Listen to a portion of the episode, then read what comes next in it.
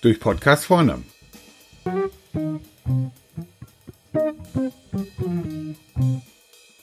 Heute Abschied.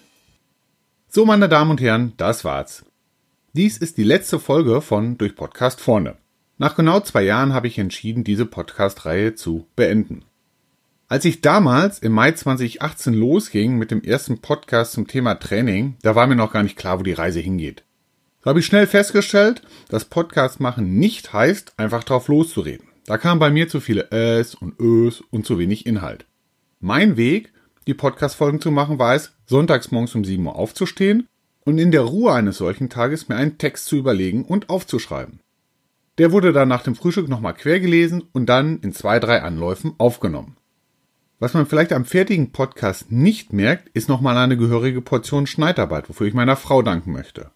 Ich hätte nicht die Geduld für diese Formelarbeit und wollte mich nicht x-mal über Kopfhörer anhören, wie ich tief Luft hole, mich räuspere oder die Nase hochziehe.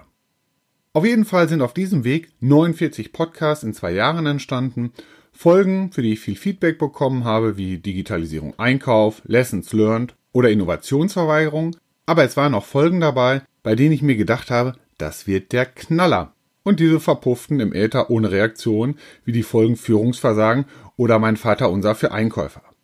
Und bei einigen Folgen hagelte es auch Kritik wie beim Podcast Global Sourcing. Naja, das gehört halt auch wohl dazu.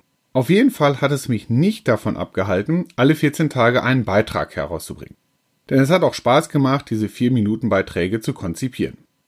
Auch möchte ich mich an dieser Stelle bei Ihnen bedanken für die treue Zuhörerschaft. Man kann ja über Apple Podcasts, Spotify und Soundcloud nachvollziehen, wie viele Downloads es gab, und die haben sich auf einen konstanten Wert eingependelt. Also danke, danke, danke. Bevor wir jetzt aber noch sentimental werden, kann ich an dieser Stelle sagen, der Podcast ist tot, es lebe der Podcast. Ja, denn wir sind aktuell dran, ein neues Podcast-Format auszuarbeiten. Wie dies aussieht, wird jetzt noch nicht verraten. Aber in der zweiten Maihälfte wird es die erste Folge geben.